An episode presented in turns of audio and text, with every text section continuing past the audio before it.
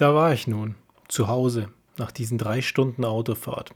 Was ich damals nicht wusste, war, dass es etliche Wochen das letzte Mal hätte sein sollen, dass ich mein Fahrzeug bewege, weil ich danach einfach dazu nicht mehr in der Lage war. Ich war zu Hause. Zu Hause, wo vermeintlich alles gut war. Nur irgendwie war es das nicht. Irgendwie hat es immer noch nicht funktioniert. So viele da Sachen waren eigenartig. Das mit dem Dehydriertsein, das war immer noch da. Nachts wach werden, literweise trinken, gefühlt keine Besserung merken. Den einen Abend habe ich einfach den Fernseher angemacht, mitten in der Nacht. Anfangs kam eine Doku, eine Doku über eine Weingegend. Es war wunderschön, sehr entspannend, angenehm. Danach, die Doku war aus, wusste ich nicht so recht, was ich machen sollte. Ich war immer noch irgendwie hellwach aber irgendwie platt und irgendwie hatte ich Durst. Immer noch. Also dachte ich mir, naja, ins Bett gehen bringt jetzt auch nichts. Am nächsten Tag musst du auch nicht in die Arbeit. Du musst keinen Einsatz zeigen. Du musst nicht rechtzeitig aufstehen. Du wirst einfach wieder dalegen und warten, dass der Tag vergeht. Dass es besser wird und dass es heilen kann, was immer du hast. Also, nächstes Programm. Ich bin beim ZDF gelandet. Was ich damals nicht wusste, weil ich nicht aufgepasst hatte, war, dass ich leider in den Tatort geschaltet hatte. Ein kleiner Junge war da, der saß im Auto. Und der hat nach draußen geguckt und die Passanten beim Vorbeigehen beobachtet. Auf einmal knallt eine Leiche auf das Dach von diesem Auto. Es hat mich total erwischt. 45 Minuten Herzrasen, Panikattacken, weil ich nicht wusste, was los war. Weil ich nicht wusste, war es echt? War es im Fernsehen? Ich konnte es nicht mehr unterscheiden. Es hat mich einfach direkt getroffen.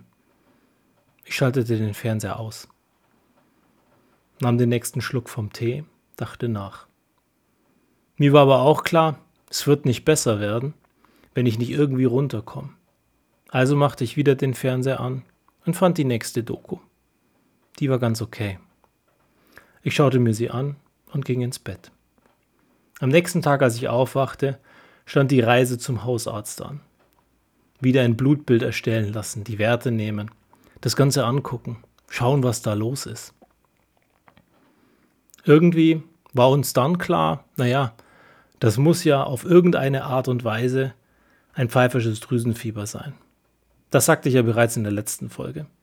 Das war eine Schlussfolgerung, die eigentlich nicht richtig war, aber Hepatitis war es ja auch nicht. Das war uns inzwischen klar. Die Ergebnisse waren da und Hepatitis wurde ausgeschlossen.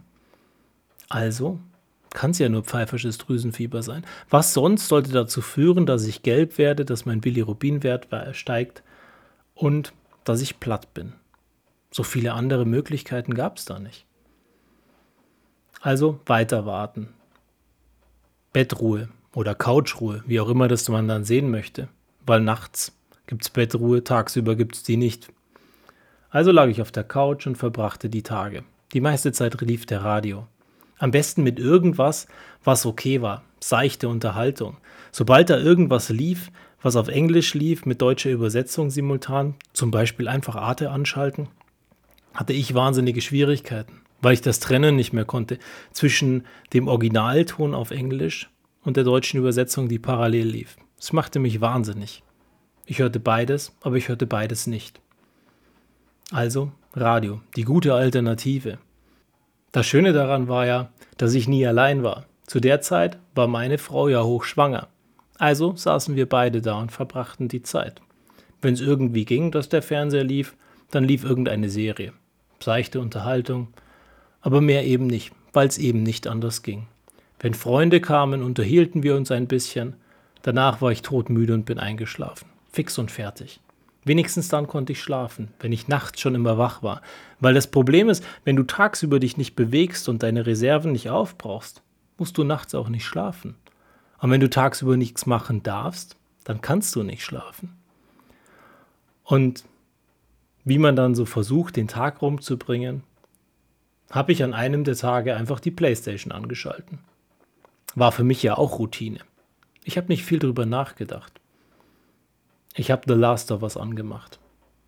Zombie-Spiele war früher immer mein Ding. Also früher, als ich jünger war. Haha, ich hoffe, ich bin heute noch einigermaßen jung. Aber auf irgendeine Art und Weise hat mich das früher immer fasziniert. Zombie-Spiele spielen, mit einem Messer rumlaufen und die Sachen schaffen, die andere Leute mit ihrer Pistole nicht geschafft haben. War eine große Herausforderung, fand ich spannend und habe ich wahnsinnig gerne gemacht. Da schalte ich nun The Last of Us an. Es ist eine Szene, wo man in der Schule ist und wo man unten in einem der Kellerräume, wo das Wasser ein bisschen bis zu den Knien steht ungefähr, umherläuft, es ist dunkel. Man muss einen Generator anschmeißen. Ich wusste, wenn ich den anschmeiße, dann kommen die ersten drei Zombies und danach nochmal zwei schnelle, danach ein riesengroßer. Das war mir vollkommen klar. Nur was mir auch da nicht klar war, war, dass mich das Gleiche, was ich beim Tatort zuvor erlebt hatte, wieder einholen sollte.